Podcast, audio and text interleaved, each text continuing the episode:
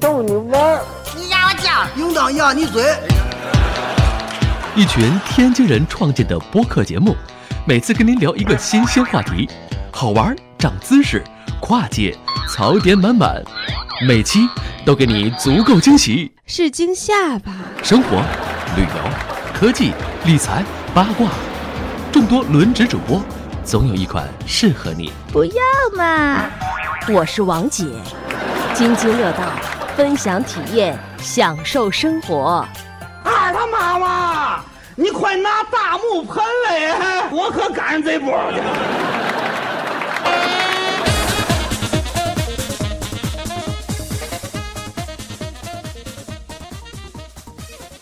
津津乐道，呃，我是朱峰，然后这是我们关于呃法律问题的第二期节目啊，呃，我们还是请到了呃米律师来给大家接着聊，呃，前一期呢，我们把屁股坐在了劳动者一边儿，说了说这个呃关于劳动者怎么维护自己合法权益的事儿，可能没说全，这也没关系，我们可以在下半期接着聊，呃，下半期主要是我们可以聊一聊，哎，我们作为一个这个，其实我们很多朋友也是啊，自己做了一个创业公司，是一个创业团队，然后呢，也管着很多的员工，或多或少吧，也管着很多的员工，存在给这些员工发工资、上社保，呃，种种的这些问题。那这里呢，嗯，也有很多人跟我吐槽，哎，我操，被坑了。就是这种情况也很多，呃，同样很多啊，所以这期呢，我们决定那个，我们站在可耻的资本家的一边儿，然后我们聊聊这些事儿，好吧？呃，这期跟我录音的还是米律师、丽丽和舒淇，以及刚才还在摸鱼的 C 哥。大家好，嗯，然后呢，先说第一个问题，这个是我们遇到的真实的案例。呃，舒淇说说吧。 算了，我说。 一脸 懵逼，因为我遇到太多了，我不太清楚。啊，就是那 个老高那儿那回遇见那事儿，就雇了一个那个孕妇。啊，啊来来，你说说，啊你其你了解情况？其实对对对还好，他就是就是，呃，一雇了一个行政，那个行政就是还是托朋友介绍的，就是过来其实是做出纳的工作。然后呢，其实那个行政不大吧，我觉得可能也就二十四五，就是一看就是一个就是，嗯，年轻孩子。这这小年轻小孩儿，然后呢，就是面试的时候还专门问了，就是你，呃，有没有就是呃结婚啊或者生小孩儿的计划？他说我没有男朋友，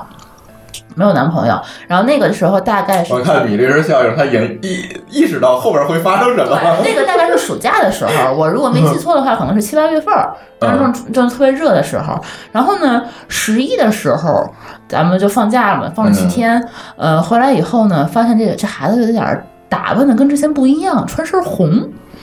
然后那个就是穿的也也是那个就是就是带个小红包的那种，说你是不是回去结婚去了？啊，他他他跟我腼腆一笑，你知道吗？然后说啊，好事儿啊，这是突然就结婚了，这这这真真得祝福他一突下然就，结婚 了，真得祝福他一下，对吧？然后呢，再过了几个月，发现哎，他怎么越来越胖啊？我觉得这个你得注意一下身材了，这个你不能总这么吃，对吧？然后啊，他说啊，好好好，也也没说啥。然后再过了几个月，然后到入冬了，发现他里头里头穿衣服都带那个叫什么防辐射服，开始在里头套着一伪科样。学那期咱讲过了。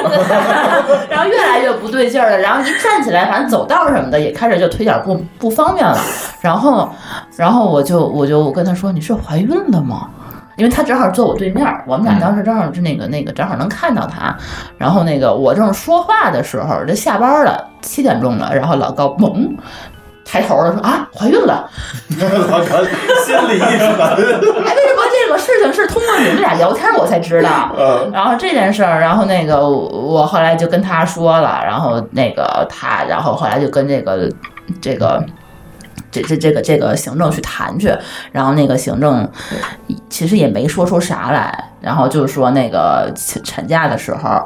呃，你还是得给我上社保什么的，然后呃，他生完孩子以后，你还得给我再上几个月社保，然后直到他找完找到工作，嗯，找到下一家工作才可以。然后这老高也都答应了，因为他毕竟现在是个孕妇，你也是有这个法律说不能辞退他，对吧？嗯然后就说那那可以，没问题，这一个月也没多少钱，他那个社保可能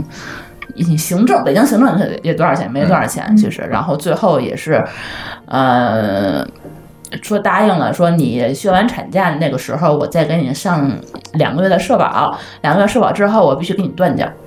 然后他那个时候还没有说是想上班，然后还就就跟我们后来又跟我们又说，那你还得再继续给我们交，然后最后也就没有再同意，嗯，大概就这样的一个故事，嗯啊被坑的一个故事。我要提前说一下这个事儿啊，就是然后，然后后来嗯老高就是他辞退以后再找一个行政，老高就学聪明了，找了一个六十岁大妈，嗯，绝对不会再过了更年期的大妈对，不会再生孩子了，对。对我我我首先要明确一点啊，就是这这个事情并不是说我们呃歧视是歧视女员工，不是这么回事儿。嗯但是确实我们在实践过程中也是发现了一些问题，比如说你真的是一个正常的说你入职，然后过了一段时间结婚了，你要生小孩儿没有问题，我们肯定会承担这样的一个我作为企业的责任和义务，这没有问题。但是呢，我们也遇到了很多人是故意的，我要找一个饭票儿，就是找了一个就是比较厚道的老高坑一下子。这个这个事儿咱怎么解决？啊对，那这件事情啊，嗯 我发现历史总是惊人的相似啊！我发现这个套路都是一样 的，是吧套路都是差不多，第一步都是从别人介绍来工作开始，对，先先先突破你的心理防这介卫。绍人先拉黑这个。所以这个要介要把介绍人拉黑。 但是但是这个过程啊，这个过程实际上我们也碰到过几个这样的案子， 然后为了这个事情，律师界也产生过这样的一个争议，就是嗯这样的人究竟是不是来薅羊毛的，或者说这样的人究竟是不是来占便宜的，以及这样的人应不应该得到法律的支持和保护。那么实际上，嗯，到最后。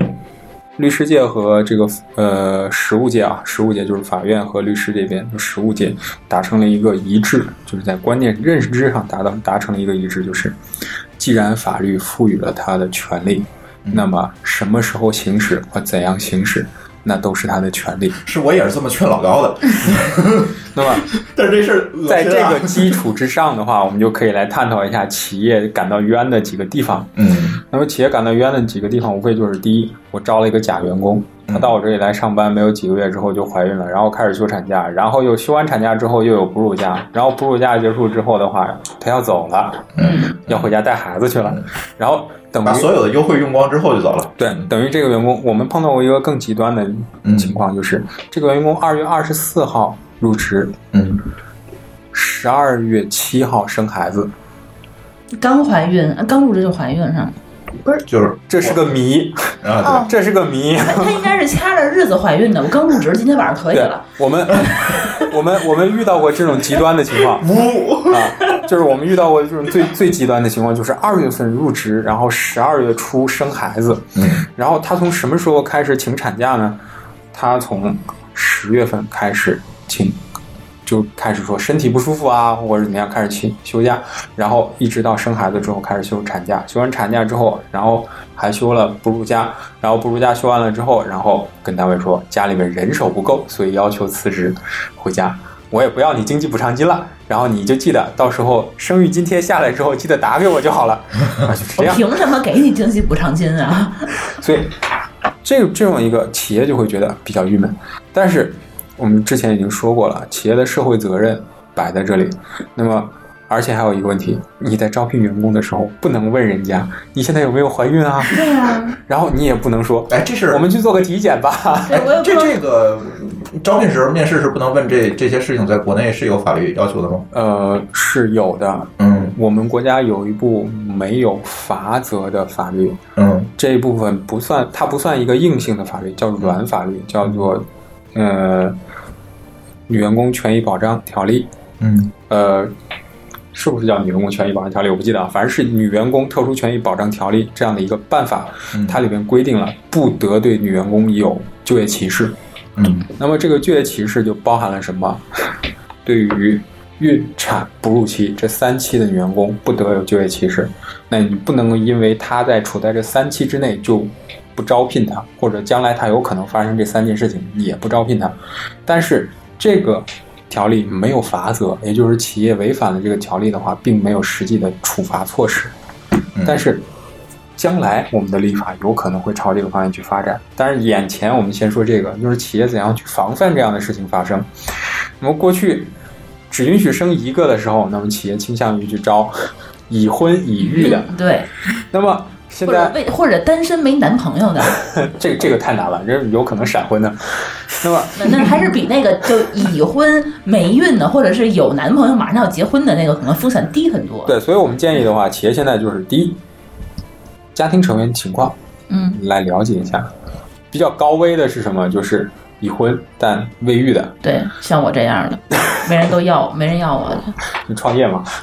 就所所以我逼着只能来创业来了。那么第二种情况的话，就是对于呃处在一个育龄的妇女的话，就是如果她已经有一个孩子的话，那嗯么她也处在一个风险较高的这样的一个区域。二胎是吧？对，那么对于已经有过二胎，就是说已经二孩已经出生的，那么这个风险就已经嗯非常低了。是啊，谁带呀？可能会辞职回家带孩子。对，但是他们有可能没空出来找工作。对， 就是反正风险永远存在。 对，那么天然的招募风险，就是天然的人力资源招聘风险的话，必然存在。那么对于未婚女性、对于已婚未育女性，以及对于已婚已育一一子女的女性，那么这些都是企企业面临的天然风险。那么，除非像刚才我们说到的已婚且育有两子女的，这个是完全没有风险的，以及就是年龄已经超过育龄的这种有没有风险取决于以后怎么立法。对，那么而且还有一点的话，我们国家现在的法律叫做劳动法，那么有些国家的话，它直接叫做劳工法。嗯你从它法律的性质上，从法律的名字上面，你就可以判断它是专门为劳工立的法。嗯而且你再去看，哦，这是一个社会福利型国家，那完了，那你员工生孩子不但要提倡，而且还要给钱，国家还要给钱，企业还要给钱。我们国家至少现在还没有到这个程度，嗯那就意味着妇女有进行生产的权利，那么同时也有就业的权利。这个企业是要承担自己的相应责任，企业只能在有效的范围之内、有限的范围之内去规避自身的风那险。这不就会带来了一个更大的歧视吗？就是我尽量不招女员工就好了。嗯，我们建议的时候是，企业应当有这方面的想，呃，应当有这方面的认识，就是作为， 就是尽量不招女员工的人是，我们我们建议企业是应当有这样的认识，就是应当承担自己应尽社会义务的这种责任，就是人同时栽呗要理解要理解什么，这是法律赋予女性的权益和权利。嗯，那么企业只能在有效的、有限的范围之内去规避自身的风险。嗯，那么，而且在规避风险的时候，我们也不建议用体检这种方式，因为它那你们确建议用什么方式？我们建议的话是从年龄和家庭成员的这种结构去那你判就断不。这不就是造成新的歧视了吗？那最后只最后就是女性不好找工作呀，结果就是嗯，目前这种情况来看的话，就是说立法者的目的实现了。 立法者什么目的啊？就是嗯让女性不好找工作的目的吗？我们现在觉得，就是目前这种一味的保护这种措施的话，就是嗯可能反而更不利于女性去在劳动力市场上进行就业。对呀、嗯，嗯，或者是那天我们节目其实还聊过这事儿，或者是你再立个法，说男员工跟女员工一起都可以享受同样的这个产假的假期，嗯，男员工有陪产假，那也没女员工多嘛。我说同样长度的，对，所以这事儿现在就是无解呗，叫你们俩。所以结论就是少招女员工。那我们女员工去哪儿呢？创业创网业，对，这点你看咱俩就是被逼的，你发对现了吗没错对没这人这要。这这个立法好像是有问题的、哦，嗯，这不会造成呃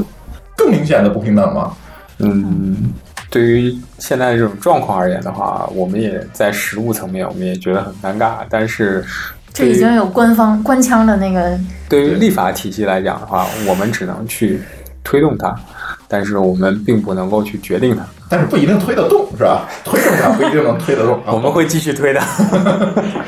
好，那那下一个问题就是说，呃，可能很多的这种，其实跟上一期问题是对应的啊，就是很多的我们这种互联网公司可能不可避免的会有一些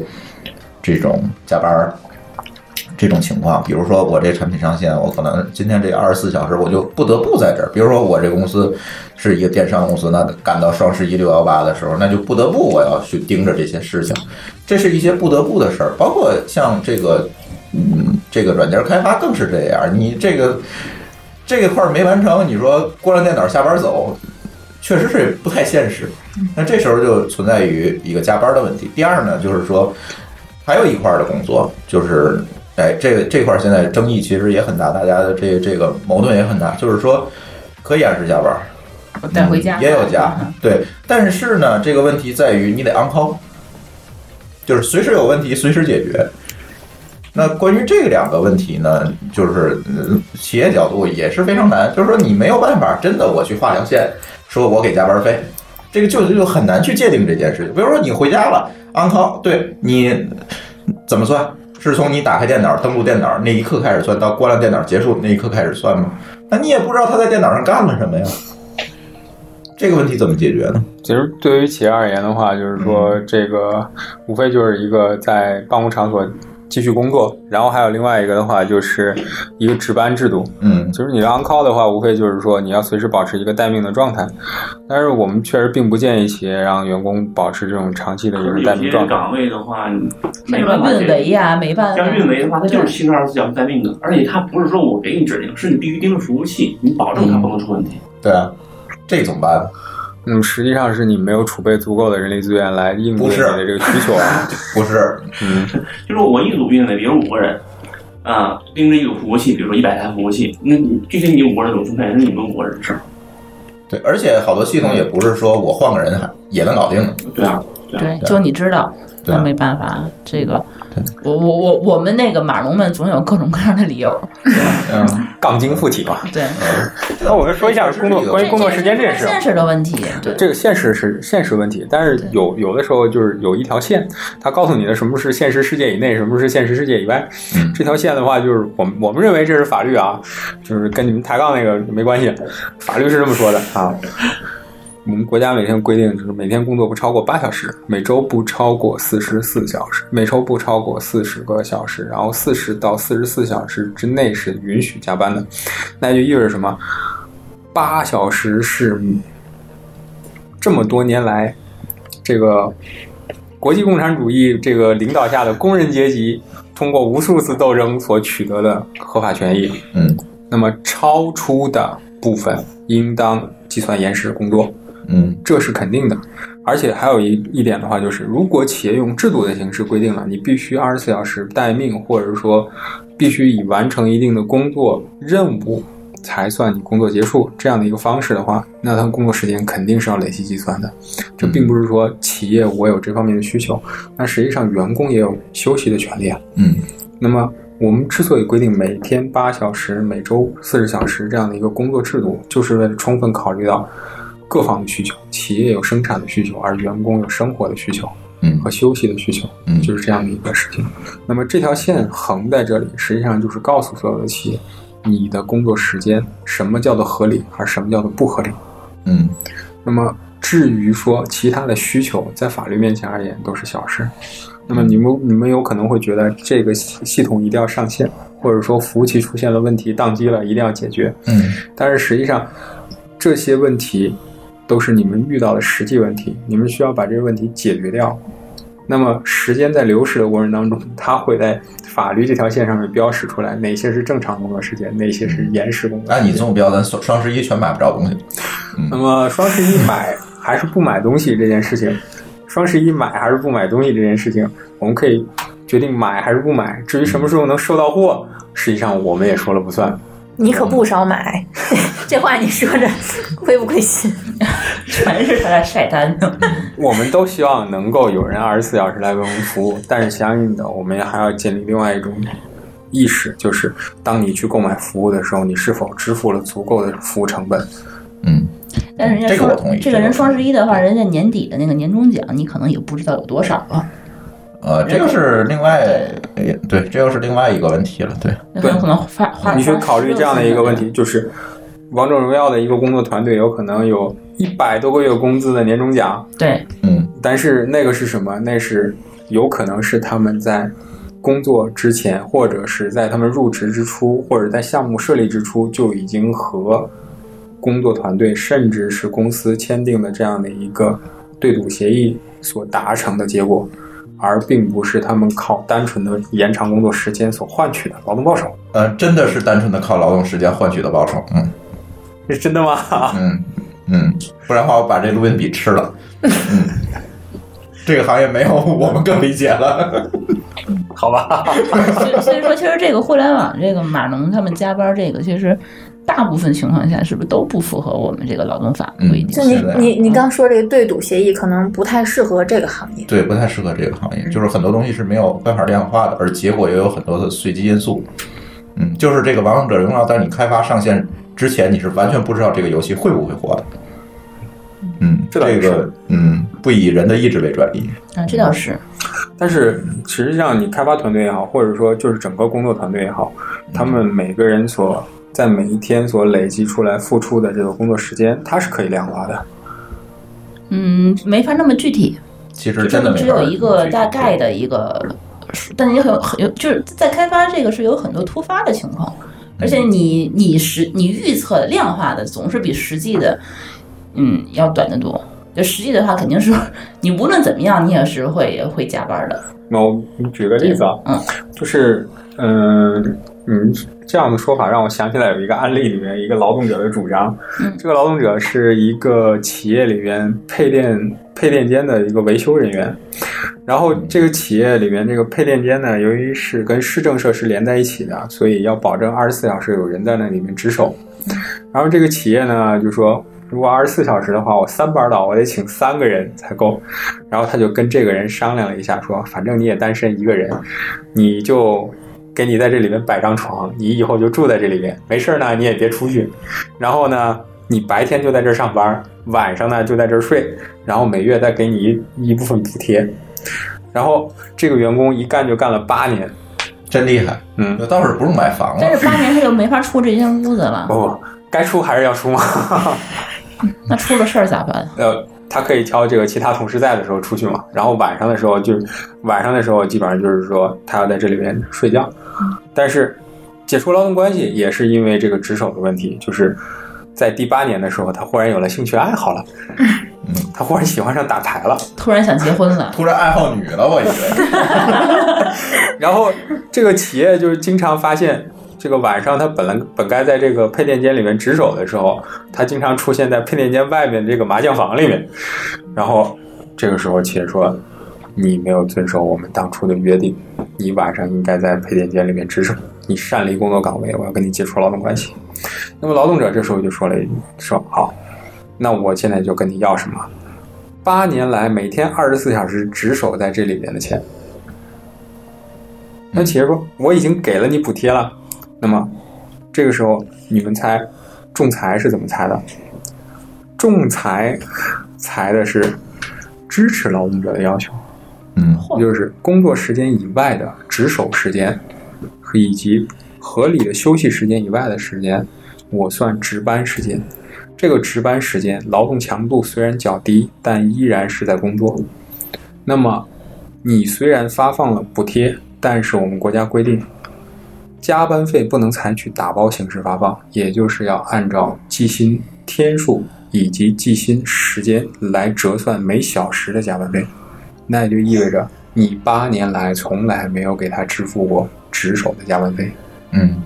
那也就意味着你可以用打包计算那部分往回折算一部分，但是你还是要给他钱。那这哥们儿发财了，在一审的时候，他遇到了我，我坐在资本家的板凳上，哦，你你听过一故事吗？我有一个毛，我有一个盾， 我觉得他就是现在这故事。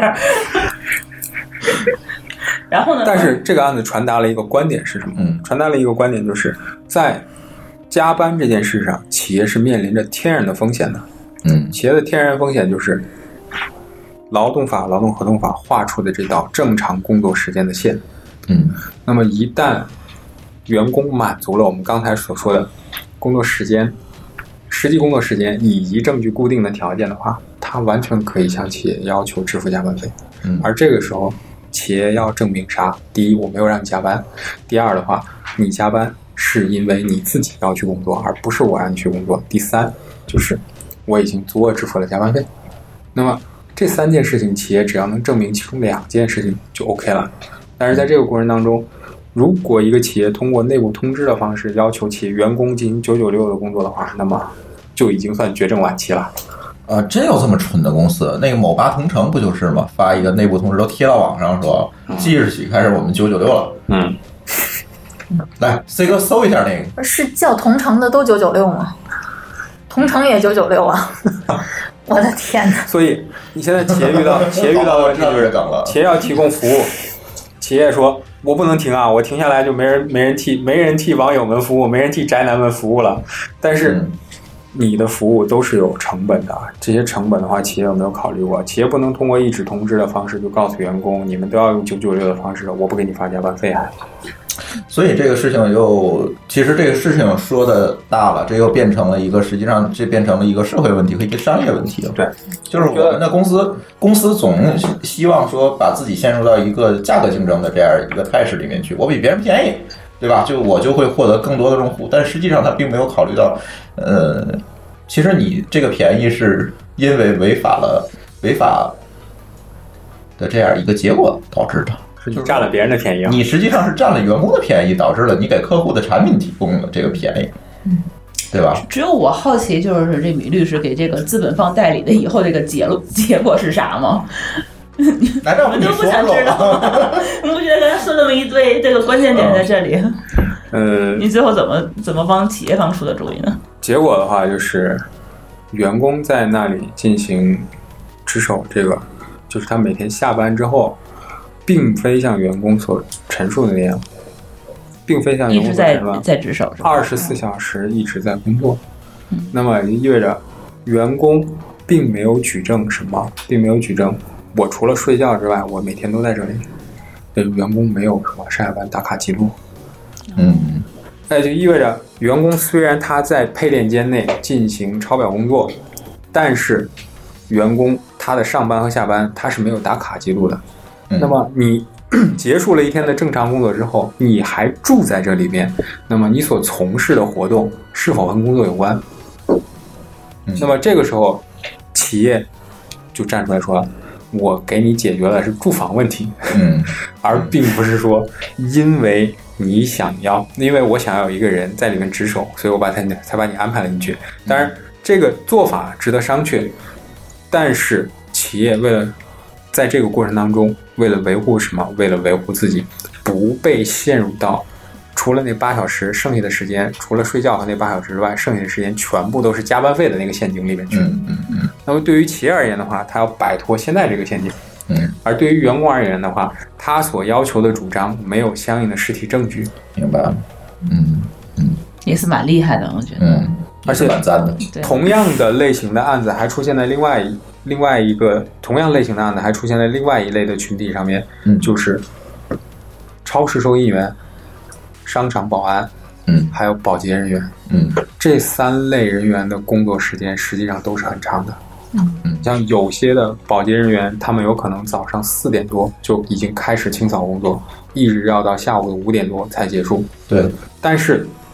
实际上他们的工作强度并不高，而且并非是全部时间内都在从事保洁工作， OK，他们是有足够的时间进行休息的，嗯有进行攻坚休息的。也就是说，他们的实际工作时间并没有达到他们哎所，那主你张说的。现在那些送外卖的、送快递的那些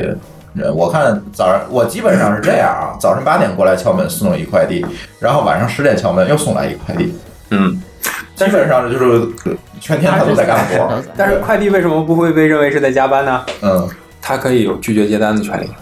就是这个单派过来了之后，你可以不点。不是嗯外卖可以拒绝接单，快递可不成啊！快快递件儿给你你就得发呀。不，嗯啊快递是这样的，嗯比如说我今天到站点去领了四百个快递，嗯，但是站点并没有要求你马上把这些收完。要求现在都是要求。如果说有要求的话，也是隐性要求，就导致了什么？导致的结果就是，嗯，站点不会有一个明显的要求，要求你说你今天干不完你就必须要把这些，你今天送不完五十你就不许下班。站点不会这样明确的告诉你，嗯这是第一。第二的话，站点不会明确告诉你，你今天领这四百个快递，你必须都在二十四小时或者四十八小时内送完。嗯，这些要求都不是明显的，都不是都不是显性的，哦，所以就导致了什么？导致了快递员在工作的时候，他们面临着很大的工作压力，但嗯是又没有办法去主张加班费这件事情。嗯然后还有一个问题就是，快递员他们是计件工，嗯嗯嗯，他他们主所以一要件多少钱对，嗯主要是基建工。其实有可能改下说这个二两百件是一家的，我一次送完就完了，下班 了。那个运气太好了，这个可能只有你们家存 在。只是概率问题。嗯嗯嗯，那你像快餐送餐员的话，实际上他们在终端上面他们是可以选择的，就是系统给你派单了之后，你是不是接受这个问题嗯。当然，现在有些系统可能让他们无法拒绝这个单，嗯是这样的。嗯嗯嗯，那其实还有一个问题就是，呃，现在这个我们就是媒体可能报道也非常多，就是像这种滴滴、Uber 的这些司机，他到底和这个滴滴、Uber 这公司到底是什么样的一个劳动关系呢？嗯，其实说到他们的话，我们其实更想说一下，先说一下现在比他们更红的那个网红，就是直播平台，因为湖南本省也有一些直播大的直播平台嗯，知道嗯嗯，嗯斗鱼啊，嗯嗯，斗鱼是湖北，谢谢。是吧？啊，呃，好像之前还有一个网红来，因为那个。就是因为一个离奇的，因为一个特别离奇的事情来找我，来找我们。然后那个这些签约主播和直播平台之间没有劳动关系其，实也是一样的，对对一样的那么司机和轿车平台之间也没有劳动关系。嗯他们之间不满足这个劳动关系认定的这样的一个认定标准。嗯因为人社部在二零零五年的时候曾经发过一个通知，就是双方没有劳动合同的情况下，如何认定双方是否存在劳动关系？嗯那么就是第一个就是这个我所从事的工作是不是你的主营业务？嗯第二，我所从事的这个工作是否是在你的管束和约束之下进行的有偿劳动报酬？嗯那么滴滴司机他们领取的并不是劳动报酬，而是车辆分成，而是乘客给的车费的分成。嗯那也就意味着滴滴实际上对司机是没有一个保底的。嗯那么在建立劳动关系判定这个基础之上的话，他们不存在判定劳存在劳动关系的基础。嗯嗯嗯，网红和平台公司也是一样。嗯嗯而而且有些平台公司现在和网红直接签的就是什么？直接就是签的联营协议，嗯，合作运营，对，合作运营、联营的协议。就像我们跟荔枝签的那些一样啊，。有类似的那个职业，就是那个保险代理人，保险代理人跟保险公司之间签的是代理合同，相当于是说我是一个呃独立经营的一个个人，嗯嗯，嗯然就后是呢合伙制，呃是代理，就是我是你代理商，嗯，代理商。但是我是一个人，然后我拿到的这个这个报酬呢是这个呃产品销售的这个这算是佣金嗯啊、然后呢我除了要交个税之外，我还要交营业税，嗯呃，据说是在去年这个保险行业做了一次调整，然后嗯把这个呃保险代理人这种个人的营业税调低了。嗯嗯嗯就除了保险代理人之外，还有另外一个传统行业里面也是这种代理关系，就是报纸派发，送报的嘛。对，哦，也他是们代理人，他们也是代理关系。哦，OK，知道这些企业家的用心良苦了哈。嗯，其实这原来种都方是有式，套路的。这种方式都是在帮助大家这个降低用工的风险，就是他不是你的人了之后，你的你的成本低了很多。嗯，明白了，明白了。哎，所以我们很多做这个大 C 端的这这这这些创业者们哈，哎，参考参考人家，看看人家是怎么干，别别一开始就把自己扔坑里是吧？嗯，OK，那、呃、接下来还有什么问题？你们你们两个啊，你们两个，你们三个啊，有什么问题？嗯，我知道那个呃 C 哥之前是开过人是吧？ 啊，这个开人过程当中有什么需要注意的？就是这开人这个事儿，我很少干。对对，但是你可能比我有经验。对，嗯，其实其实一样的，说你站在企业角度去制定这个规则的时候，呃，一般来说啊，都是希望能更大发挥团队价值，而不是说我怎么着少发一点工资。那当然了，大尤伙其对于我们这个大伙儿谁跟谁都嗯没仇。对认真去经营这个公司，尤其我还要把你招进来，因为我我看好你嘛，对吧？那大家都算得清账，就是说，如果我能更大发挥你价值的话，那你给我带来的回报其实是更大的，嗯，资本家嘛，对吧？我干嘛给你少花点工资呢？你多拿点儿，那我挣更多嘛，嗯对吧？这时候就是看这个制企业这管理制度制定的方法嘛，就像刚才说那个呃运维呃七乘二十四必须待命这个这个状况。那对我来说的话，OK，我就给你高薪，但是如果是出问题的话，那我我往下罚，对吧？虽然罚的抵不了我的损失，但是这个东西对这个岗位来说是有触动的。嗯，罚款这事儿合理吗？合法吗？不是合理，合法。那个任何形式的罚款都是不合法的。你看，那我是记着那有我这就么一件事儿， 那好你没你换个词儿， 那那这事儿，那只能说碰巧罚款，只能换其他的这个形式了嘛？必须因为绩效 绩效考核不合格嘛我。我们通常都是跟企业这样说的：嗯，国家又没发给你红箍，所以你肯定不能罚款。你没有但是执法啊权是 吧？但是呢，嗯，但是你可以跟企业员工约定绩效考核标准啊，对啊，你可以把绩效考核的定额设高一点。嗯，那么绩效考核那部分一旦被纳入到绩效考核领域的话，那就意味着它可以被全扣光。对对对，是这意思，嗯，那么这个时候不叫罚款，就是这个时候按按年来规定这这个个。时候叫考核。扣光不可能吧？我至少要合同里约定他一个基本工资吧？呃，是这样的，就比如说、有些单基本工资就是最低生活保障那个，就是呃每个地区都有最低的工资保障标、标准线，嗯，不低于那条线的以上的都可以设定为绩效考核工资。那么绩效考核工资一旦被设定成绩效考核的话，就可以根据你设定的绩效考核标准去把它扣全扣光也没有关系。所以你说的刚才不准确，那、全扣光是不是所有的工资我说的全扣光是可以把绩效考核工资全扣光。 ？OK，嗯我终于找着这个律师的漏洞了，哎呀，好有成就感！我我要求把把录音往前面倒一段，我应该是说的很严谨这的。段儿掐了别播。嗯呃，其实类似还有对于这个呃程序员的管理也是类似的问题，就是说嗯他在那儿坐着，他在那儿聊天儿，他聊天儿就不是我们开发讨论的项目问题吗？可能在跟他的一些同行或者高手请教问题的，对，嗯对吗？他在写代码写的就是我们工作的东西吗？可能干私活呢，嗯这事儿你没法 没法鉴定，嗯，对吗？对那同样一个人在那儿玩儿，另外一个人在那儿这个其实干私活这事儿，一会儿我还要请教你律师，对啊我可以那单开一题。啊，另外另外一个人在这儿一天到晚在这儿在这儿敲啊敲的，确实在干项目的事儿。另外一个人一天可能干一小时，那结果呢？可能干一小时这人更牛逼，对、嗯，对，嗯这是你的怎么怎么考核？这代码它不是在按时间来考对吧核的？，那在我看来呢，我会认为是说这两个人在工作上投入的这个呃心力，就是说这个专注程度是不一样的。但是也有一种可能，就是两个人都是投入了专注程度，就有一个人智商高，他干的哎就是好，干得快。是啊，那嗯那在我在我看来的话，OK，我给他定就是两个等于是两段儿嘛，嗯一段儿是他那岗位工资，对吧？嗯你是这很专注干，但是能力差一些，我给你岗位工资低，你的岗我定的低，基本定的低，对吧？嗯那你这个呃专注程度差一点，但是你这个本身这个能力很强的，OK，你级别高，但是我给你的这个绩效的浮动范围要大一些，嗯，对吧？你这段时间你在活上这个投入大，OK，你绩效就高，嗯这样你有自主权，我也有我也有一定的这个裁量权。嗯嗯，那迷律师觉得他这事儿合法吗？我觉得，嗯， 他这个提法让我感感慨很多啊，真的是感慨很多。因为，呃，实话实说，就是你把一个员工招过来，就是当你看到这个整整间办公室这个一排的卡座里面的人的时候，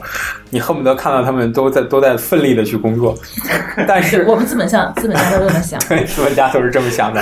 但是你要容忍他们什么？你要容忍他们接电话，要取快递，然后要跟上厕同事所聊两句，带薪拉屎，对带，然后还要去厕所， 然后那个这些，当这些事情发生的时候，你就会发现这整个很整齐的卡座就会变得凌乱不堪。但这个时候，我要劝老板们一定要忍住，就是看不见，两眼一闭，对吧？你招来的这些人，你招来的这些人都是活生生的人，他们不是流水线上的那些螺丝可以拧在那里不动的。嗯那么一定是这样的。那首先，你有没有制度规定哪些事情是一定他们不许去干的？那么曾经就是我们国家刚刚改革开放那段时间里面，就有大量的三来一补厂。什么叫三来一补厂？就是原料、什么设计图、什么全都是外面来的，然后我们只出一个什么，只出一个人工。嗯大量的流水线上的人工站在那里，曾经出现过很多奇葩的管理制度，比如说离开流水线要报告，然后去上厕所要写请假条，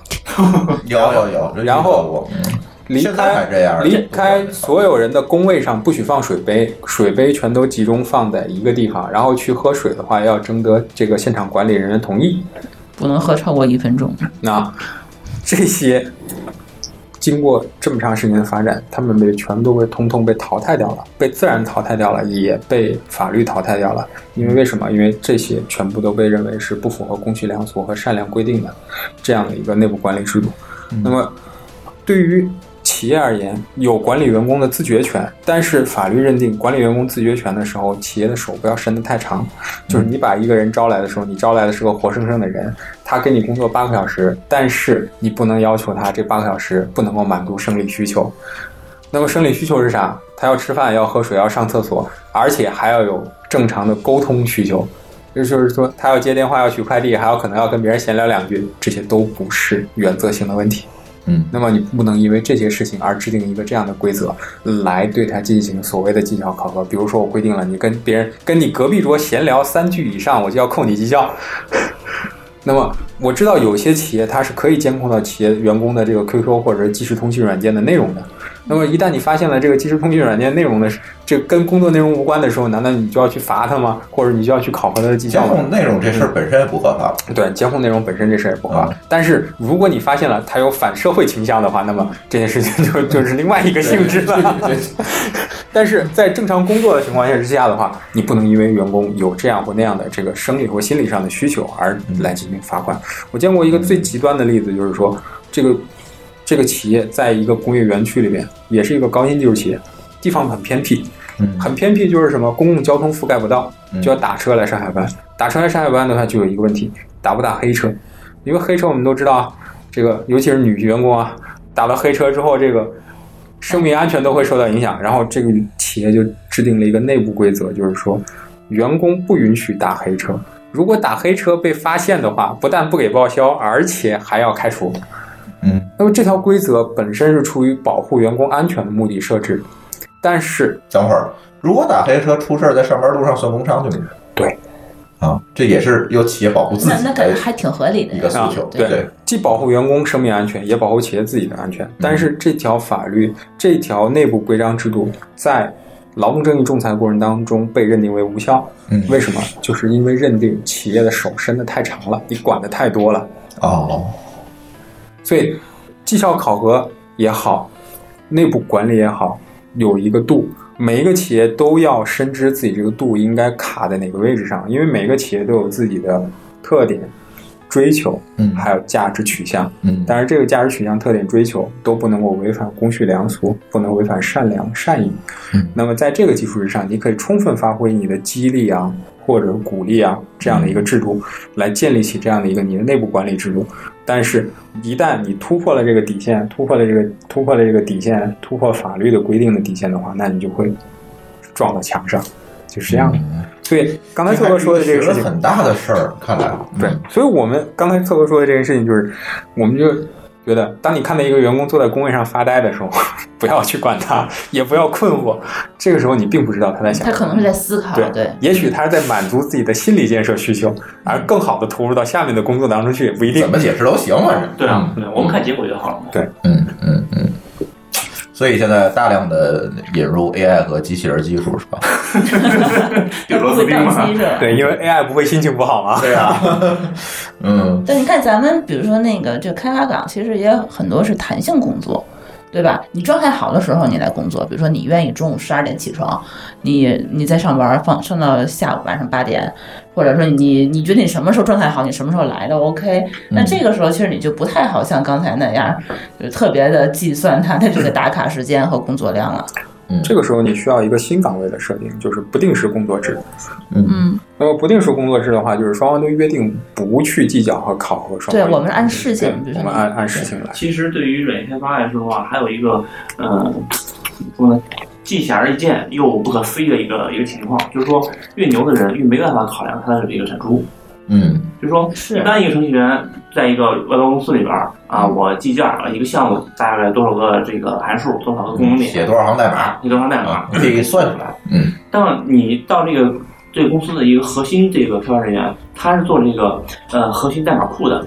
嗯他一年里边可能只写了那么这么几百行有效代码，别的事情全是在改。嗯，他写一行代码盯十个人干的活儿，这事儿你怎么这怎么度 量啊？对啊？对吧？可是他拿的工资比别人都高，嗯对，然后他工作也不饱和，让你看的话，对，它不见得不好考，可能所以这个就是出来另外一个问题，这倒不是说怎么考核的问题，就是我这个我也特别好奇，想问你这个事儿，这个员工的这个薪酬必须互相保密这件事情你怎么看？我觉得就是刚才 C 哥就说这个问题，有人能力强，有人能力低，嗯但是呢，如果他们互相知道了工资，那肯定得要找你了。我的态度啊，我先先不听那个 呃律师的答案，我的态度是什么呀？是基基本工资你这个岗，其实上实际上大家知道大家混上是什么岗，你没有透露你的这个基本工资多少钱，其实大家心里清楚。然后基本工资呢打分儿我是公开的，那其实大家心里是有一个大概的一个一个数的，只不过我是不是知道具体这个这个数字其实就不重要了。那如果我们就想几个人组织起来，每月把自己的工资写在白板上，那在我看来这事儿有点挑事儿， 别的还好啊。能因此开除他们米律师，呃，您说因为什么开除？因为他把工资写在了白板上。不能，很无奈的说，不法能。律对就是对于工资待遇这件事情啊，嗯就嗯，刚开始我以为是有人要去说这个同工同酬这件事情，嗯但是关于工资待遇这件事情，说还是不说，实际上是员工的权利。那么，嗯曾经也发生过这种事情，就是企业规定不能够向他人透露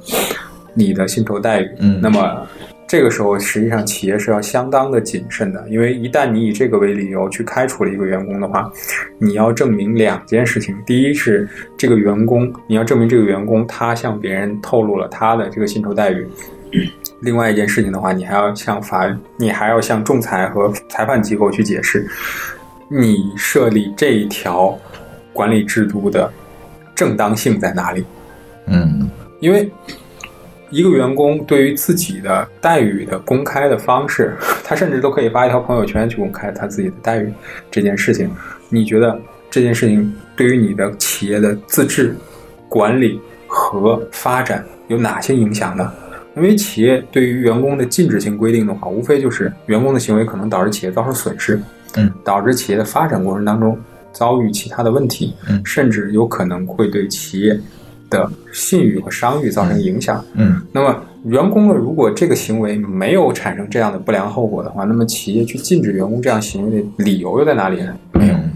法律没有赋予企业去禁止员工做这些事情的行为。嗯至于说员工内部之间因为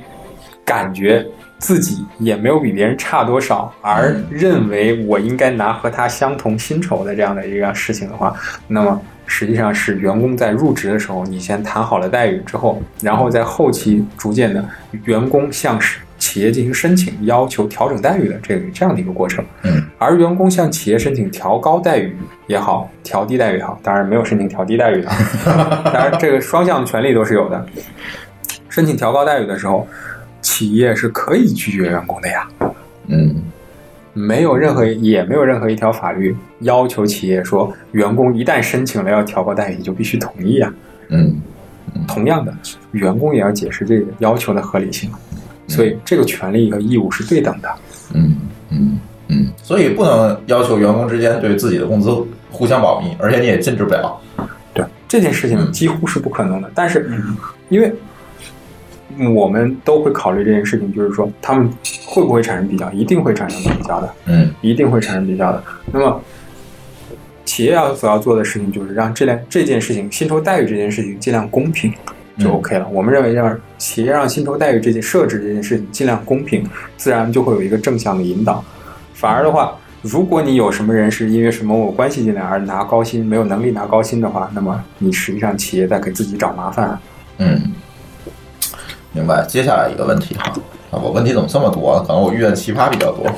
嗯，这个干私活这件事儿，就是我在工作期间干了另外一件事儿。如果我们极端一点说，比如说 C 哥，你的那个目前的工作是给一个平台写 Java，但是呢，你在私下里写了另外一个东西，这个东西呢，恰巧在某一天，你把这个东西以一个亿的价格卖了，发财了。那这件事情，如果企业，我作为这个平台，你写 Java 这个平台这个公司的老板，我能不能要求跟你分这一个亿啊？就是这是就是说智慧这个这叫什么创意领域，尤其是程序员、开发者，就是这个领域，互联网这个领域经常会发生的为事什么情，要为什么要分这一个亿？就是因为这代码是他工作期间干私活儿写的。他可以加班的时候干啊。那那这事儿，我就认为他在工作时因为间我的那个环境跟设备还有时间了呀，你的时间是，嗯啊你用我电脑，我给你免费提供电脑，你干的私活卖了一个亿，我为什么不能给你分钱啊？这这这是一个稍微有点超出了劳动领域的这样一个，嗯因我为觉它得有你可们能，劳动法应该更新一 下。你这又不是他定的，他能更新吗？因为它有可能产生几个方面的问题，就是至少有这么几个方面的问题。第一个方面的问题的话，就是，呃，第一，企业是否允许他在外面进行这种兼职活动的这样的一个问题，就是单纯就劳动关系建立的这样的一个。那么，如果透过他跟这个企业建立了一个劳动关系，然后同时这个企业又说了，你只许在我这儿干活，而我拒绝你到其他地方去兼职。这个兼职行为包括到其他公司去兼职，或者做其他企业的外包项目。嗯这样的行为，我明确的用书面形式告诉你，而且我们在劳动合同里面也已经说了这件事情的话，嗯，那么首先在劳动关系上面来讲的话，企业可以因为他的这个行为来跟他解除劳动关系，这是没有任何问题的，而且不用给任嗯何我关心是能不能跟他分这一个亿。对，分这一个亿的问题是另外一件事情，嗯这涉及到是涉涉及到一个什么问题，就是他做的这件事情，也就是干的这个私活，究竟是有没有动用他所在单位的资源？这个这谁个来资举证源呢？，这个资源，这个资源包含了啥资源？这个资源包含了硬件资源和软件资源。嗯，硬件资源的话，就是 你吹着我的空调，用着我的电脑，对啊，然后还用着我的电嗯，然后嗯你给别人在做这个东西。然后软件资源的话，就是你所开发的这个东西，或者说你所写的这个东西，是否是基于已有的我的现有技术或我现有平台的基础之上。你比如说，刚好别人这个需求跟我这个需求也差不多，我可以改一改，或者说我可以以这个为基础重新做一个升级版的这样的。嗯那如果是这样的行为的话，那就意味着你在动用现有企业资源，利用现有企业的这样的一个工作成果来满足你个人的这个利益需求。嗯那么变成了一个什么？我们所谓的码农也好，或者说这个开发者也好，你在原单位所进行的这个开发，代码也应该是有版权的。那也意味着你开发出来一个独一无二的东西或者产品之后的话，我们承认你的这个东西，你对这个东西拥有的这样的一个权益，它所拥有的一系列权益是什么？拥拥有的包括使用权、改编权这一系列的权利。但是这个权利不好意思不归你，而是归你的公司的。嗯那也意味着，一旦这件事情被坐实了之后呢，你公司理所应当的可以要求呢，你来把这一亿分给他一部分，甚至全都给他，嗯这都是有可能的。嗯，那么。在传统行业里边，又要说到传统行业了啊，我好像离传统你呢行业更近一些、你啊。这是传统行业干的有点多。嗯呃，在传统行业里面，比如说建筑设计领域，嗯比如说这个产品研发领域，尤其是医药行业，嗯医药行业的产品研发领域，包括光电产品研发领域嗯和晶片、硅晶片，还有就是说芯片的研究领域，这嗯些一旦你动用了你所在单位的技术、实验场所，还有就是原有的基础的技术，那么一定会被认为是属于植物行为、植物开发，一定会被认为是属于在植物成果的基础之上所转化出来的。那么你后续所取得的这些商业利益是和单位有关的。所以对于开发者而言的话，目前你们也面临着这样的风险，这样的风险也是。但是这可能还不太一样。嗯比如说啊，我在开发 C 哥，在只有开一发个不一，只有一个地方不一样，就是嗯代码是没有版权的。呃，不是，咱这么说哈，这件事情，比如 C 哥，你在做这个平台的时候，嗯你想到了一个算法，嗯这个算法呢，能可能能把呃整个系统的运行效率提高十倍。嗯但是呢，这个算法是个通用算法，是吧？别人也不知道对对你怎么搞的，这只是一个想法。嗯，那你把这个想法，工作期间想出来的东西用在了你的私活上，嗯，那这个时候又怎么来界界定这件事情呢？就是它代码可能完全实现不一样，但是这就是你脑子里的东西，嗯你的一个方法，有有这个呢，这种可能性是非常大的。嗯，这种可能的话，实际上是对于企业而言是非常不利的。嗯，就是对于企业而言的话，它没有办法去证明这两件事情之间存在因果我怎么关系。去证明呢？嗯，你没有办法证明吗？我我没有，我才问你的。那我就更没办法 了。但是这是其实就是非非常常见的一个情况吧，我觉得就是在开发这个领域非常常见的一个事儿。他把这个想法拿走，然后做一个嗯其新实东有西。一个状况比你说的还是常见，就是说我把代码放在开源的这个这个开源那个代码改良圈儿，我、哦靠，这复就更复杂了啊！这个米科学的可能超过米律师专业认知范围了，已对，就经。说像你说的那个我做私活这个事儿嗯对企业没伤害，但是我放在开平台，我明天公司打招呼，这个事儿其实对企业是有伤害的。那个属于你的个人行为给企业造成的损失。嗯，那么实际上就是说，嗯，实际上在劳动关系里面干私活儿，我们所关我们所关注的是企业能不能对这个干私活儿的员工解除劳动关系，嗯，以及这个员工的私活儿的行为。我还是关心那分那一个亿的 事儿。我们先先先先说劳动关系里边这事儿啊，就是嗯企业关心的就是第一，能不能跟这个员工解除劳动关系，而且不用支付解除成本；嗯第二的话就是员工的这个干私活儿这个行为，如果真的给我造成了实际损失的话，那么我能不能去找侵害方去把这个损失要回来？那么。如果说像特哥那样说放到开源平台上，实际上是等于什么？把企业的内部的信息向外面披露了。嗯那么这个时候给你造成损失的有可能是不特定的主体，那么这个时候、嗯这个损失的估量嗯，应当由企业来进行计算，就是嗯企业来估评估自己所遭受的损失有多大。嗯那么赔偿的人是谁？赔偿人是披露的人。嗯，那么就是这个是企业止损的方式。那么至于我们刚才探讨的那个另外一个问题，就是嗯他用自己在工作过程当中所积积累的经验，或者是使用单位的设备以及其他的便利条件来。形成的工作成果来使用到了他兼职的场所去，或者是提供给了其他人利用于商业目的的，嗯这个行为有没有可能变成企业向他要求分享商业成果的这样一个？嗯，那么刚才我所说了，就是代码是没有版权的。嗯那么在这个过程当中，在传统行业里边是已经非常的非常的成熟了。嗯你用了我的资源，使用了我的设备，那么你的工作成果拿到外面去使用，嗯那么一定会导致这个经济利益我们要个人来分配，重新分配。嗯但是在互联网行业里边，就是因为这个认知的问题，导致现在就分歧很大，嗯就是究竟能不能拿来用，或者说究竟能不能把这个传统行业搬过来直接用，嗯这也是一个问题。那么嗯对于互联网行业而言的话，单位举证责任同样也很重，就嗯是单位要举证证明你就是用了我这个东西，或者说你就是使用了我的便利条件，你使用了我的基础架构。往往就是大家都知道是这么回事儿，就是没法举证，因为最难的事大情家都心知肚明。对最难的事情是证明别人心里面的想法。对，嗯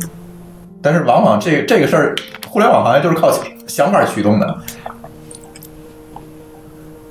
这怎因么为办？想法是最便宜的，也是最贵的。嗯因为当你想法没有实现的时候，你没有办法实现它的价值。但嗯是当你的想法变现了之后的话，它的价值又被无限的放大了，尤其是啊是在互联网行业。嗯对那就很多企业就因为这些事儿分儿不过呀。嗯气死！对，所以 法律现在也在拼命的追赶，就是互联网行业走的有点快。那我还没跟你谈谈区块链行业呢， 区块链在我们眼里就是非法组织。你这个犯法。一会儿我们可以再聊啊，就是这个其实很多法律同行还是在。张开怀抱拥抱区块嗯链的，这个我只能代表个人观点啊，就是作为一个看不懂的一个传统人 士，嗯嗯嗯没关系，一会儿咱咱要讨你论们这需个要问与题。时俱进一下，你的想法需要更新给一他下的。币才是才是关键。是的，是的，是的。我嗯们其实现在大伙儿都意识到了，就是这些法律的发展对，根本没有跟是上，没有跟对上法律现永在远是落后于技术的。对对，我们有我们有非常非常严重的滞后性。嗯嗯嗯，呃，接下来的问题其实跟刚才那个问题其实有一些相关，就是，嗯，咱先不说敬业这件事情啊，咱跟后面说，咱就说保密义务的这件事儿。嗯呃，这个也是我们 IT 行业或者是一些偏技术类的行业里面，可能大家都作为管理者都比较敏感的一个事儿，就是我怎么样要求员工尽责的去保守我企业的秘密，就是因为他的秘密泄露太容易了。嗯因为对于企业而言的话，就是说， 企业有的时候觉得我不想让别人知道的都是商业秘密，啊，那么可以这么说， 对嗯，基本上就是哪怕就是说我明天食堂吃什么饭，我都不想让别人知道。 啊，当然不能知道食堂的质那个食物质量好坏，那是企业竞争力，那不能让别人知道，那肯定不能知道。对，企业首先要搞明白，就是你的商业秘密究竟是个啥东西。就是说，嗯，通常而言的话，就是说，是不是你所有员工都要背负商业秘密的这样的一个保密义务？嗯还是说你有些员工的责任要重一些，有一些岗位就没有这个。嗯但是保密义务实际上是每一个员工在这个企业离开之后的天然责任，嗯它是没有任何对价的。就是说你在工作时候获取的我的商业秘密信息，你负有的天然的保密的义务嗯，而且不因为你离开我的时间长短而变化，除非有什么，除非哪一天这个东西并不再是秘密，而我把它主动披露出来了。嗯那么这个实际上对于企业而言比较尴尬的一点是啥呢？就是我知道这个人掌握了什么嗯的情况之下的话，我还比较好弄。最尴尬的就是我都不知道他掌握了啥。是，那么这个时候，这就很难。对对，企业首先要做到的一件事情就是说，你要知道这个员工掌控了什么信息，那也就是说要求你要做好内控。嗯就是哪些员工可以接触到哪个级别的材料。如果你控制不了内部的话，那么意味着你将来在举证的时候会遇到非常大的麻烦，因为嗯你要证明这个东西是从他那里流出去的，除非，除非什么呢？嗯除非刚好他在挂在挂在闲鱼上卖，然后你又把它买过来了，嗯，就是这样的一个过程嗯。那么，实际上要举证的这个过程就是这样的：员工掌控了这个信息，然后在非你自愿的情况之下，员工私自的披露，并且有可能会获取到经济利益的情况之下，那么一定是侵犯了企业的商业秘密。嗯那么在这个过程当中，企业要做到一点：第一是员工怎样掌握的这个秘密；嗯第二的话，员工是什么通过什么方式把这个商业秘密给了谁，嗯然后获取到是否有获取到商业利益。嗯那么这一串的行为都是企业要做到的事情。嗯，但是这个在 IT 行业这又是难题了哈，这个对啊，这个每个人可能每个程序员都掌握了公司所有的，你这个控制不了。所以这个之前有一些那个典型的呃这个服务器端代码泄露的这个情况嘛，啊嗯呃，很多游戏公司很严格的把所有的这个电脑主板的 USB 口通通焊死，不允许带这个外带设备，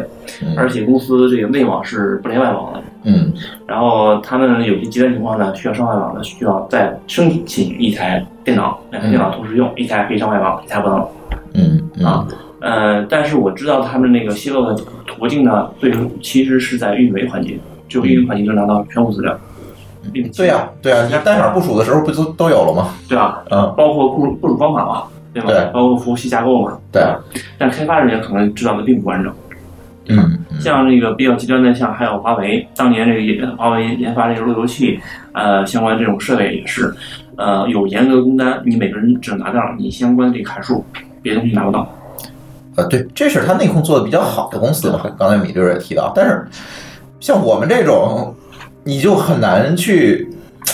没办法，我们开源就是我可能内我内控的成本比这个我开公司的成本还高。呃对啊，嗯那我们尽量就开源吧，大家都开源也无所谓了。嗯，对 所以你看，你总能找到回避的方式嘛。这倒不是一个回避的方式，我是觉得他这事儿不可行。 嗯，我想啊，这这个事情其实是这样的，就是在这个领域，可能好多事情没有办法去弄，比如说。你在一个传统领域，比这个比如说设计图纸这个事情，确实可以，就是我控制一下这个可以获取人的一个范围，对吧？但是呢，IT 这个行业是一个协同为主的一个行业，就是我想知道 A，必须知道，同时知道 B、C，就是 其实现在大型设计制造业的话，也是一个非常大的一个规模的一个协同作业。嗯那么有可能就比如说一个大型的这种基础设施建设的这种、嗯这种呃设施设备的这样的一个设计开发，它也是多个部门甚至是上百人的设计团队在协同协同工作的。嗯那么实际上他们也是在打散拆分这哦样的方式规避嗯这样的一个泄露风险。那么对节点的控制始终是各个企业他们研究的重心。嗯就像刚才策哥说的，实际上最后发现并不是在节点上面泄露的，倒是最后上线的那个过程当中，在服务器那一端上线泄露的可能性比较大。那也就是当你最后结果成品呈现的时候，有可能会出现这种大规模的泄露情况始终发生。 ，OK，好吧，咱就把这个事儿暂时界定为是一个内控问题，而不是一个法律问题吧。嗯，那如果我去和员工去签这个劳动合同的时候，是不是我应该去跟他去同时签一个保密协议呢？嗯，通常有两种方式，嗯就是第一种的话，就是在劳动合同里面有一个比较比较简陋的保密条款，嗯然后的话，当企业发现这个员工有可能这个工作岗位会涉及到更多的商业秘密，或者说会侵占到更多商业资源的时候，那么我会跟他签一个更加详细的、约定了明确范围的这样的一个保密协议。嗯，那么这个时候的话，实际上但是我要不要因为多签了一个协议要给多给他钱？呃不用，不用是吧？因为保密协议是天然义务好的嗯嗯保密协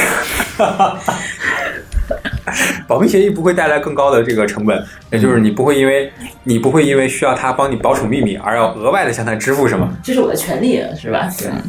嗯，OK，那就下一个问题。嗯，你在我这儿干了，干得好好的，明儿跳槽去了一个同类公司，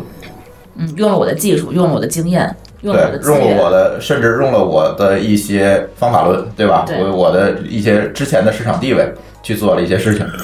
对，但如果你客户资源，如包括果你我可以的客户，对，如果你可以证明这些事情都全部发生了的话，你都可以告那家公司了。嗯，我其实我想引出问题是，我要不要跟员工搞一个什么竞业禁止协议啊，等等这些事情？嗯，其实竞业禁止协议的话是一个。竞业禁止协议在我们看来，实际上是一个挺有意思的，是一个挺有意思的事情，就嗯这个事儿我有一点儿经历，我简简单介绍一下。呃，之前在一公司那个离开的时候，他们是有建这个协议的嘛？嗯。呃，专门儿这为这事儿我也查了一下资料，呃，大概是这样的意思，就是说，在你离职的时候，呃，公司这边可以选择是否启动。启动的话，那我需要在两年之内按半薪支付你的工资嗯，封口费是吗？啊，是这意思？这两年你离职了以后，他还要支付你工资，对，半薪。啊，就是以当时那劳动合同那个那个薪资半薪，这呃，保密期一般两年嘛，啊，支付两年。那如果我拒付的话，OK，就证明说你离开之后，我没任何东西需要你保密，你泄密，嗯，那我没办法去告你的。嗯，是这么回事儿。呃，大体上是这么个意思，也就是在呃竞业禁止协议生效一般都是两年时间，在竞业禁止生效时间的时候，最低支付标准是百分之三十以上，就是你原有待遇的百分之三十以上。呃，刚才策哥那个给到半薪的话，还算比较厚道。嗯那么在这个过程当中的话，你不能够再从事原来的行业，不能够再用原来的技术，也不能够再接触原来的圈子，就是这样的一个。实际上就是企业在默默的等，默默的等什么？等你所掌握的那部分技术落后，嗯就是这样的一个过程。嗯那么这个发起方实际上就是企业通过通知你的方式说，我从某年某月开始，我们执行这个竞业禁止协议，然后每月什么还是按照原来工资支付的这个条件，我来给你支付竞业禁止补偿，就是这样的一个过程。 ，OK，但是现在更多的一个问题就是说，有的时候企业它没有支付竞业禁止补偿费，然后就导致这个竞业禁止补偿协议没有生效，然后企业员工离职之后并不受竞业禁止协议的这样的一个约束。 OK，嗯，呃，那换那就有很多企业会想这个问题哈。那我能不能在你的在职期间，把未来可能发生的禁竞业禁止协议，我要给你的这个钱揉到现在我要给你的工资里面？比如一个月工资里面有百分之三十是竞业禁止协议的这个执行的这个费用。嗯，你可以有这样的想法，但是将来不会得到支持的。你现在发了 就是发了，哦，就就是是接如近果我人即便是约定了，也没有这样一个。对你即便约定了说，现在我现在比如说你两万块钱一个月，我有五千块钱，或者说有六千块钱是你将来的竞业禁止补偿费，嗯那么实际上这个这个约定是没有效的。那么意味着你现在给他定的标准还是现在这个他实际领的这个薪水。那么建议禁止补偿金是不能够在之前就揉到他现有的待遇里面去的， ，OK，就是不能揉进去是吧？揉不进去。而且那就是有几大条件，呃，第一，你不能揉进去。然后，第二，竞业禁止协议有一个启动的这样一个过程，它要去有一个显性的一个激活的过程， 否则就是也是没有效果的那。一天开始吧。对，第三就是你得还得给人两年的钱，至少就是比如说你竞业禁止期是两年，那你要发至少给人两年每月发百分之三十的薪水不。不不，你可以约定，如果你觉得你觉得保险的话，你约定六个月啊、三个月都没问题，这是看你约定。但是长就长度大概是两年，嗯，不太理解你说的这个意就是思。说，你跟那个用用，就是你你跟员工是可以约定的，就是说嗯我、你替我封口三个月也是 OK 哎啊的，这个行业分三个月就跟没封一样，对啊，那、啊那你就约定时间长一点嘛，你约定多长，你就需要支付多有最多长期限限制吗？两年啊，最长就是两年，你不能约定的一辈子别干这个。比如说约定一百年，那你准备养他一辈子吗？哎，比如说这这技术真的就是很牛逼，原子，比如约定了一个呃一脚油就能开上月球的技术行，你别想了，嗯好吧反反反正你当年就没有要来这个补偿金，对吧？啊，没有没有没有没有没有没有，我我从来也没有执行过，因为这事儿我知道，我是只是想让米律师说一下这个事儿，对，嗯， 对，如果这中间发生了一个发生了这个什么变数的话，有可能会变成不正当竞争。嗯，曾经有一个公司里面，曾经有一个呃案子就是这样的一个，到最后发展成了一个不正当竞争。因为不正当竞争的话，它的赔偿额度起额是一百万，对，其实这个事情我也想问你，比如说，呃，我把这人挖来了，我要他违背竞业禁止协议给我干活，嗯，我有合法的办法吗？呃， 目前 来公司看的还话得给，他支付这个工对啊资，对吧目前来看的话是没有的，因为对方可以随时向你启动这个不正当竞争的这个诉讼， OK，那么你可能面临的是百万级别的索赔。 OK，那这这又有一个问题了，在我招这个员工的时候，我如果不知道呢？嗯，他还说谎了，他现在其实领着那边的封口费呢，但是他不跟我说，他为了在我这儿再再拿一份工资。对，背景调查是一个非常重要的事情，就是嗯入职员工的背景调查，尤其是关键岗位或者说关键技术性岗位嗯入职的时候的背景调查是一个非常重要的事情。那么背景调查实际上是做什么？做第一，看他学历是不是真的，嗯第二的话，看他的工作经历是不是真的；第三的话，就是看他身上有没有背负着竞业禁止以及行业进入。因为 OK 你要知道，有些黑客他们是禁止碰电脑的，啊，对，是有这种，对，嗯对，所以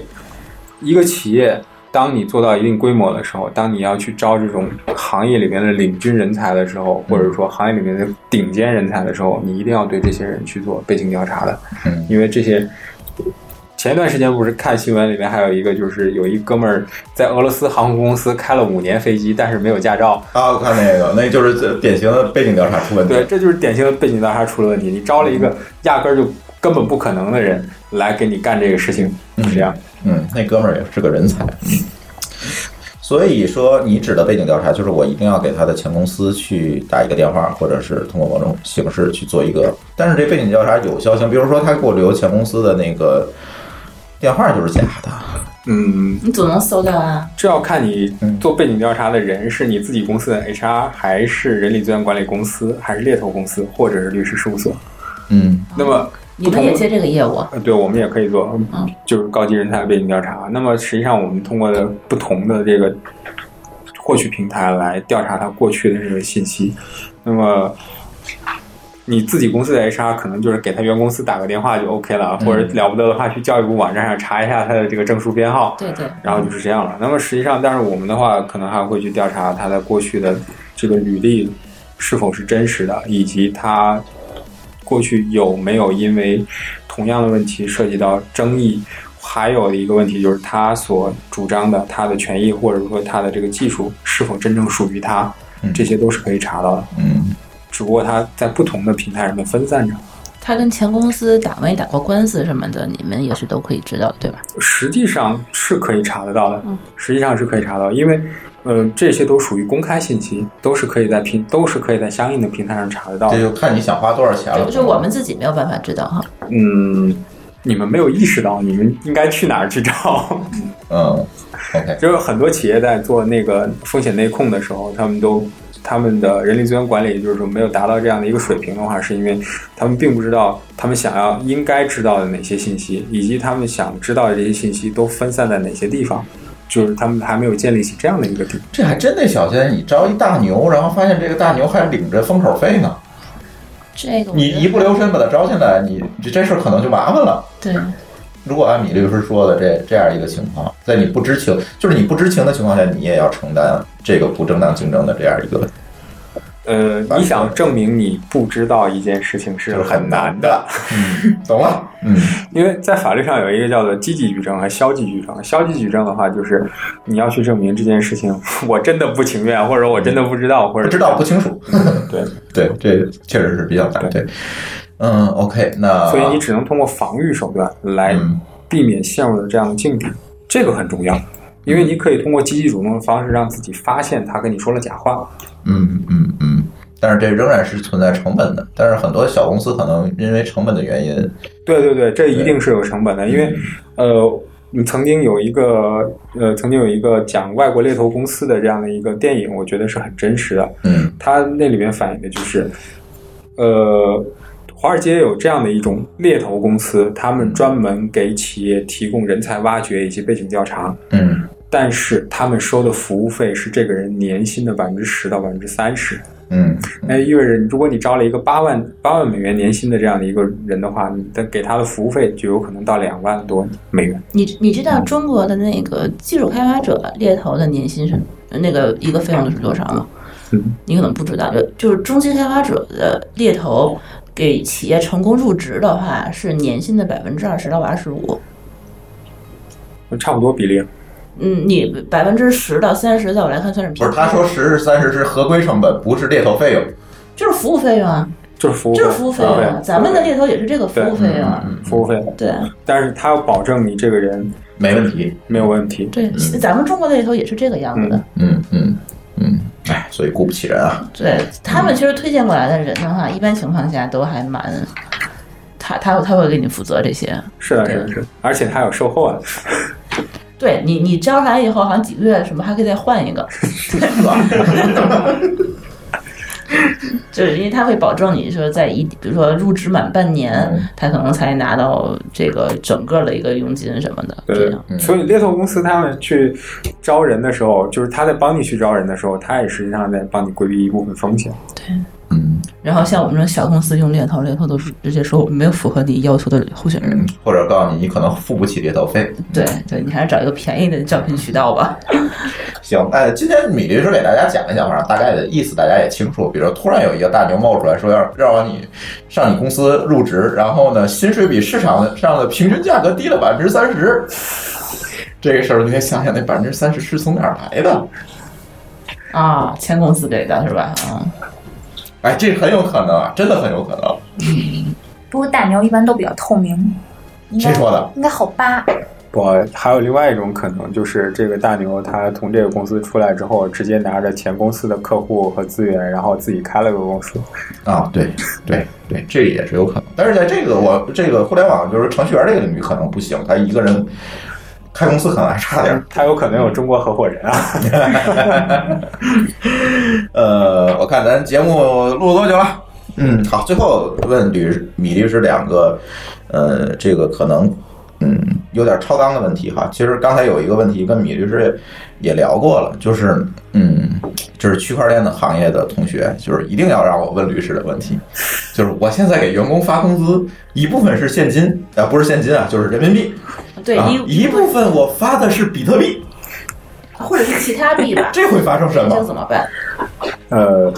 这要看你们约定的劳动报酬，嗯就是那个范围是什么。就比如说你在劳动合同里面就说了，你这个待遇是五万，嗯五万一个月或者十万一个月，嗯但是我发放的时候是百分之五十人民币，嗯然后另外一部分是其他的货币。但是有一个问题就是， 目前在我们国家，区块链那些货币或者加密货币它不算货币，嗯，对那么嗯问题就来了。对。工资支付条例里面或者工资支付办法里面规定了，劳动报酬必须用现金支付。嗯那就意味着，如果你这个公司是设置在国内的话，那嗯么你又在国内发放劳动报酬的话，你只能发人民币。对，因为在劳动法和工资支付条例看来，这些加密货币算实物，嗯或者说算什么？算非货非法定货币。所以把这个问题简单化，我也不能约定说每月公司给你发一万块钱人民币，同时再给你三头羊。嗯，对，嗯，那问题是在于，就是很多员工在应聘这个行业的时候，他就提出了这样一个要求：我们作为企业怎么来规避这个风险，又能满足他的要求？实际上你们嗯这个这样的结果导致的是什么？导致的是导致的是导致的结果就是，货币那一部分发放的是工资待遇，嗯而非货币那一部分给的是福利，给的是福利待遇， ，OK，就是这样。嗯嗯嗯，那我又怎么去证明这个？比如说一个月额外给他一个比特币，我又怎么能证明这个比特币真的是给了他了呢？那么这个过程的话，就是你们要约定一个明确的交付过程，就是说这个加密货币你们要通过一个什么方式给我我他，们然后他怎么电再子嗯接钱收包。是没有实名制的这个东啊，西，行，包括有点行。但是你要有明确的接收方和有接收方，但是嗯你没有办法接证明这个接收方是你。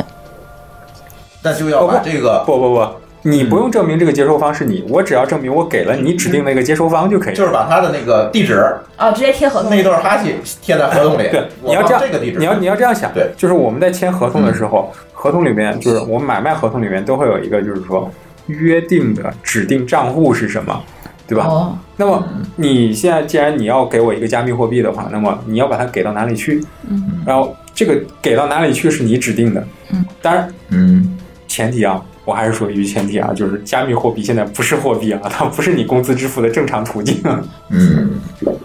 就是就是我们写进去了，你们觉得真的有问题的话，你们真的能支持是吧？ 我比较关心这个。嗯，你说的支持支持什就么？是你光给了我工资，没给我福利，对我不会打官司的时候，我这边就输了吧。福利不是劳动报酬。哦，可给可不给哈。对，福利不是劳动报酬，也就是你们约定的这个福利待遇的是什么的话，就是那是你们那是你们之间的事情，就是并不在劳动报酬计较的范围之内。嗯他不能因此去告我说你没给我这一个比特币。你嗯没给的话，就是说福利待遇有差距的，福利待遇有差距的话，嗯那么 福利待遇有差距不是劳动争议范围。那是什么范围？呃，这件事情不不属于劳动争议受理范围，嗯就是劳动争议的受理他不范会围。管你这个，对他不会管你，你去的话，他会驳回你的仲裁请求，所那以说么这个会落。这个压到啊民事诉讼的范围里面去。这个风险 OK 其实是在在在啊，他会落到民在事诉在讼员工上。那边，对对对对对对哦，呃，比如说员工那边的风险反而会比较大一点，感觉。但是他也可以通过民事对诉讼民事诉讼那边的话，就是说你们你你约定了每月给我一个，嗯每月给我一个比特币，或者每月给我一个什么东西，然后但是你没有给，那么这个时候就变成了民事诉讼关系了。嗯那他如果赢了，怎么强制执行呢？操，这问题大了。现在你们的诉 求能不能得到支持，嗯，还不一定。嗯为什么？因为，嗯，在法律层面的话，它并不承认比特币或者莱特币或者这种加密货币，你还挣它莱特是币呢，耶！ 厉害，我偶尔也看一下新闻。要不也是看新闻的。我以为他会说一铁一式 呢。然后就是他们并不是法定意义上的货币，嗯或者说他们并不是可交易的主体。那么这个意味着，你们去争这个东西，就好比你去争那个传奇账号里面那把刀一样，啊，对对，就是这个意就是思。公共物件是吧？对对，它是个虚拟物品，它是个虚拟物品。这个东西究竟有没有价值，以及它的价值究竟如何衡量，嗯这个法律真的还没跟上你们。就是比如说，我现在有一个非常值钱的账号被盗号了，嗯我现在去报案，警察叔叔会跟我说， 你这个应该去找游戏公司。 你你你你能不能就把我的一百个比特币帮我找回来？就这种，嗯嗯嗯，对这个丢失的话，我其实我也很想知道，我说有没有办这法？找不回来了， 也没法强制执行啊。没有没有，这这都是个没有办法，这将来这这都是嗯个确实没有办法，因为所以这就提醒现在就是从业者，就是你要考虑你现在现在的法律环境能不能给你一个完整的保障。嗯就比如说你现在想要这个工资，你想要工资用这个加密货币支付，那么你这个法律体系都没有给你建立一个完整的保障链，那么嗯真正发生争议的时候，你这个加密货币能不能得到保障？还是我那天得不到说的话，这个凯撒的归凯撒，上帝的归上帝。链上的问题用智能合约去解决，不能用劳动合同去解决，我觉得也是。对吧？嗯，OK，这这事儿结还了，好我们相嗯信哎，你说的我感觉好无力啊。就真的没法解决，真的没法解决。OK，最后一个问题，最后一个问题，呃，这个问题也是很多朋友关心的。我这个公司创业公司，我万一做大了，做大可能跟劳动关系就没有问题了，没有没有关系了哈。万一做大了，我可能在某一天被其他的公司收购了、并购了。等等这些问题，在这个过程当中，我们的这个创业者应该注意哪些事情才能保障自己的权益？很多人说这个公司都卖完了，然后钱没给我。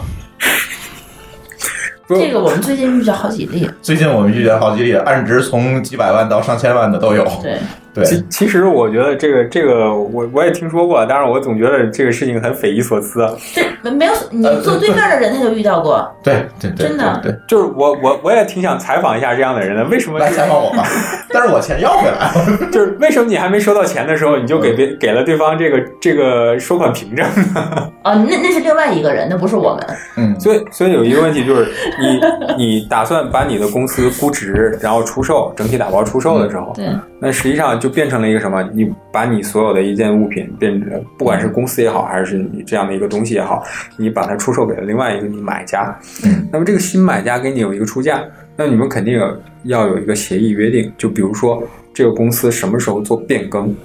这个公司什么时候做变更，嗯然后什么时候付钱，嗯钱付到哪里去，嗯以及我怎么来确认最后的交易是否成功，嗯或者说以及中间如果你不付钱了，或者我不卖了，违约责任怎么来确定嗯这个问题？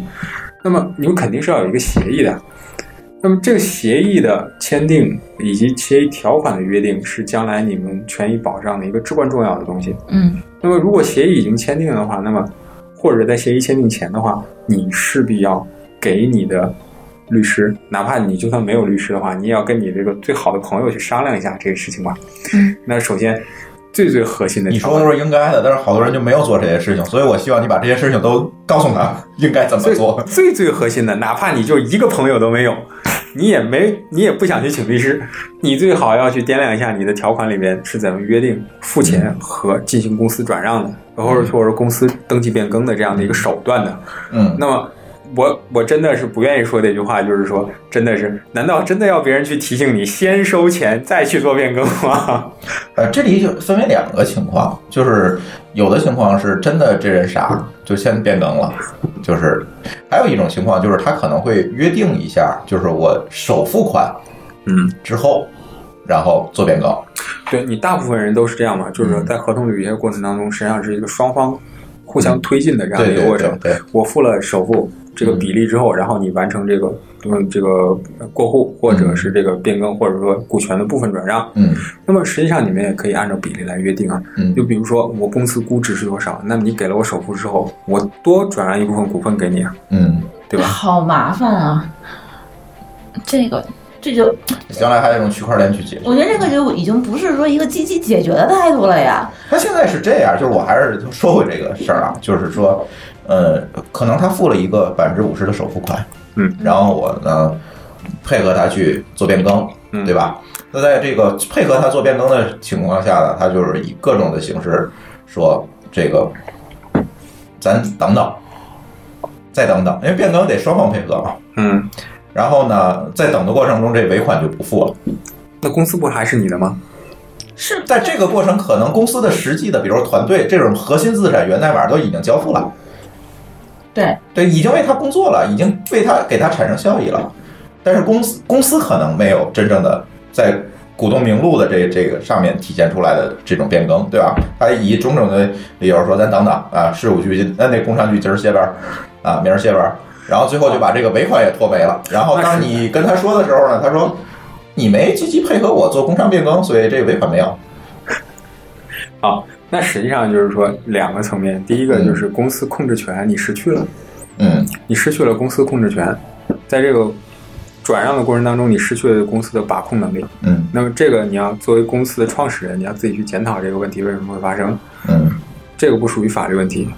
因因为有可能就是说一夜之间你失去了所有的管理层，就是这样。那导致公司跟你没关系了，就是看起来跟你没关系，但实际上你还没但有是互联网公司就是你如果源代码交了，那你就失去了，你再有再多的人也没有。对，然后还有另外一件事情就是，你所说的对方将来指责你没有配合完成过户，或者你的旅行过程有瑕疵这件事情，嗯那么我就一定要建议你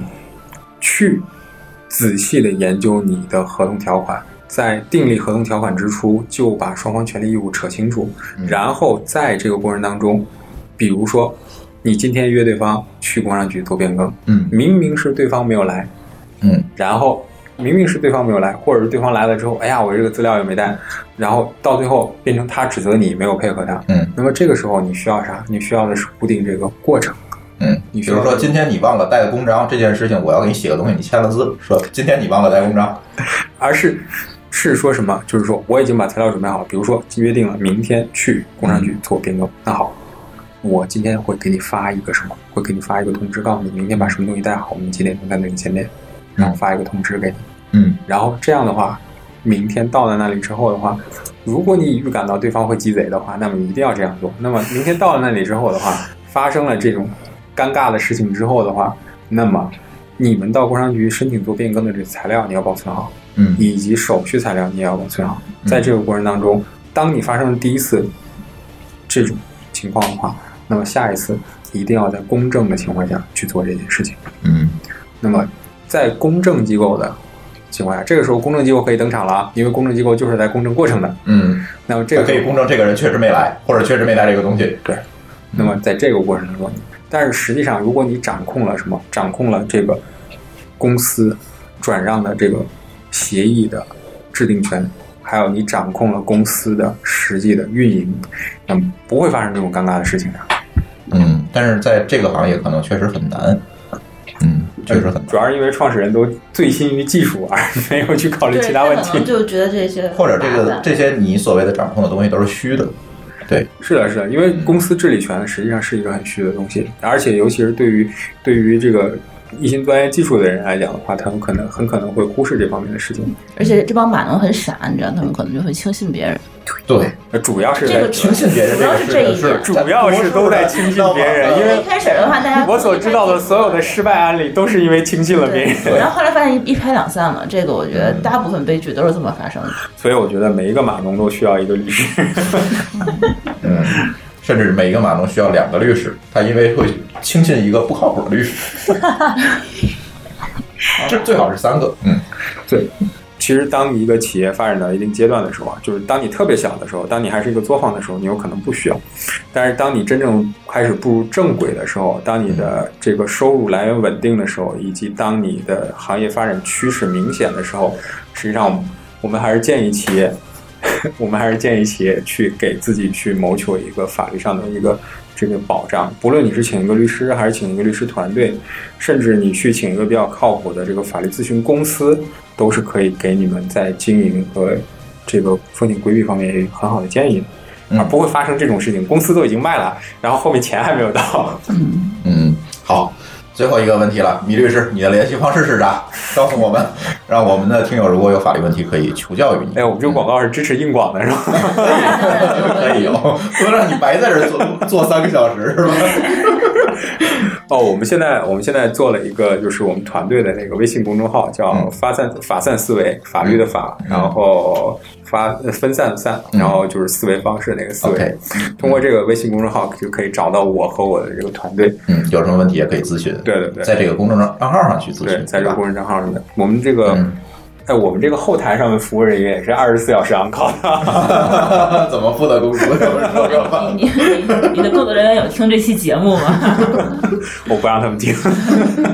行，那大家如果有什么，因为那确实啊，这个从头到尾，别管是津津乐道还是 Dialink 这这两件事情，其嗯实一直有很多的 IT 行业的从业者，包括这个大 TMT 行业吧，这些从业者总是在咨询我法律问题。我经常是半夜就接到电话，说公司把我告了，我该怎么办？对对，经就常这种，一会儿咱在接不下来，咱再说具体的案例啊。还有那种很跟多别这人种情合伙况开公司，因为技术人员很容易跟合伙开公司，这个你要小心，就是他们中国合伙人是吧？对，这个嗯经常就是说那个技术入股，然后后来就是各种出出出问题的，就是很多，就特别多，对特别多。被坑的，然后被被被反要钱的，嗯，嗯，对嗯对对，你入了股之后反而还背一身债，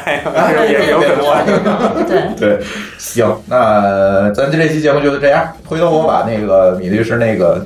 他们那公众号我写在收档里，大家可以看一下。对，然后呢，行，这期节目咱就录到这儿啊，两期是吧？然后录到这儿，欢迎大家通过微信与我们互动，在微信公众账号里面搜索“津津乐道播客”就可以找到我们，天津的津，欢乐的乐，道路的道，津津乐道播客。我们强烈推荐您使用泛用型播客客户端来订阅和收听我们的节目，因为这是最新最快，并且可以完整收听节目的唯一渠道。iOS 用户可以使用系统自带的播客客户端来订阅，或者在我们的微信公众账号里面回复“收听”两个字来了解在更多系统里面订阅我们播客的方法。我们鼓励苹果用户在 iTunes 上给我们打分，您的五星好评就是我们保持更新的精神动力。与此同时，我们的节目也已经在荔枝 FM、喜马拉雅和网易云音乐三个平台上线，你也可以通过以上三个客户端来订阅和收听。好，津津乐道的这期节目我们就录到这里，感谢大家的收听，拜拜。拜拜。拜拜。拜拜。拜拜。